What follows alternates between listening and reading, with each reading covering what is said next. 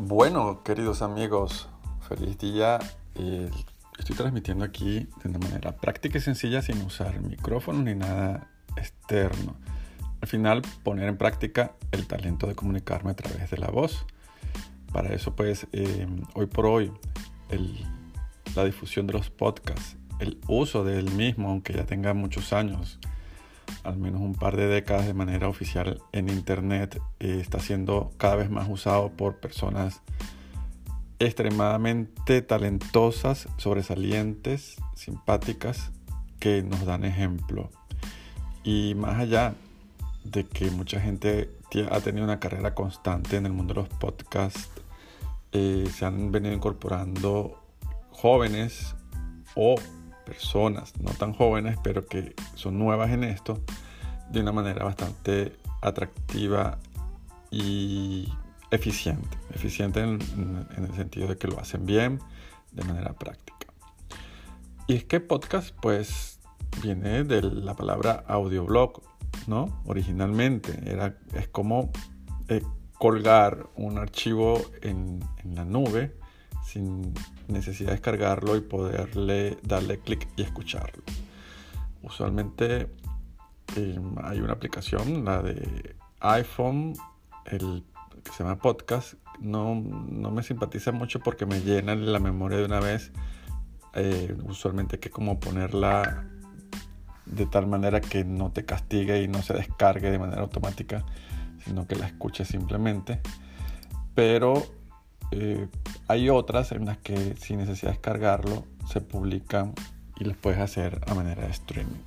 Pero este, este contenido digital en audio es parte de esa gran cantidad de herramientas para posicionar eh, tu sitio web, tu marca personal, tu, tu interés como tal. Hay gente que se está posicionando simplemente a través del podcast y también hay mucha gente que está haciendo un web show donde el podcast lo divide en dos audiencias, quienes los escuchan y quienes lo ven por YouTube al mismo tiempo. Entonces hacen un setup de su estudio que parece tipo radio, pero no es radio porque es una grabación. Entonces las personas se ponen sus cascos, como dicen los españoles, sus auriculares, sus audífonos y frente a un micrófono individual cada uno tiene acceso primero a escuchar, monitorearse cómo va la voz y saber de qué va el, sonido, de cómo va esa sinergia entre una o más personas. Pienso que un buen podcast es cuando es más de una sola persona. Solo que a algunos nos toca hacerlo en la soledad del champiñón. más solos que un champiñón, pero bueno, aquí vamos, aquí estamos. Eh, igual yo los invito a que compartan conmigo a través de arroba paisa7. Hay maneras a través de Anchor, anchor.fm, así como suena Anchor, se pronuncia anchor.fm, a que me sigan como Johans Peláez o, perdón, Networking Café, donde van a encontrar más fácil. Y podemos interactuar y yo hacerles eh, preguntas o ustedes haciendo y comentarios y participando y dando respuesta quizás a las preguntas. Pues nada, eh, lo importante es que entendamos que así como un post, un artículo, una imagen, una infografía, un video inclusive, debe ser producido y pensado para cumplir con tus objetivos que sean claros. Es importante que marques todos tus esfuerzos en hacer que este contenido vaya en función a tus intereses y por supuesto a los de tu negocio, a, tu fuente de ingresos, a lo que ofreces, vendes, distribuyes, comercializas, representas. Los usuarios de Internet están cada vez más familiarizados con estos contenidos. Como lo dije al principio, los podcasts eh, le pasa como al blog, que ha tenido sus, buenos momentos y sus bajas. Pienso que el blog para, en muchos casos ha ido cayendo un poco, sobre todo con la aparición de todos estos, o con el realce de todos estos contenidos.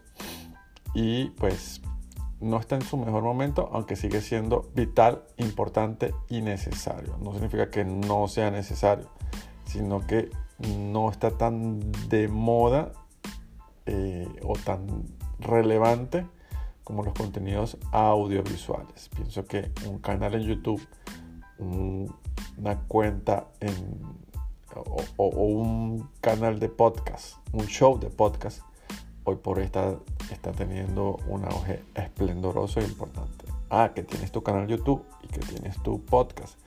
Y estos contenidos los conviertes en playlists, en listas de reproducción con comentarios adicionales, con información complementaria, con imágenes, con textos, con documentos que enriquezcan lo que tú ofreces en el contenido audiovisual, eh, sería maravilloso. Es una muy buena y práctica forma de aumentar la relevancia y la utilidad de tu sitio web, de lo que ofreces en tu marketing de, de contenidos, porque al final es eso, es mercadearse mostrándose y ofreciendo una propuesta de valor diferente y original.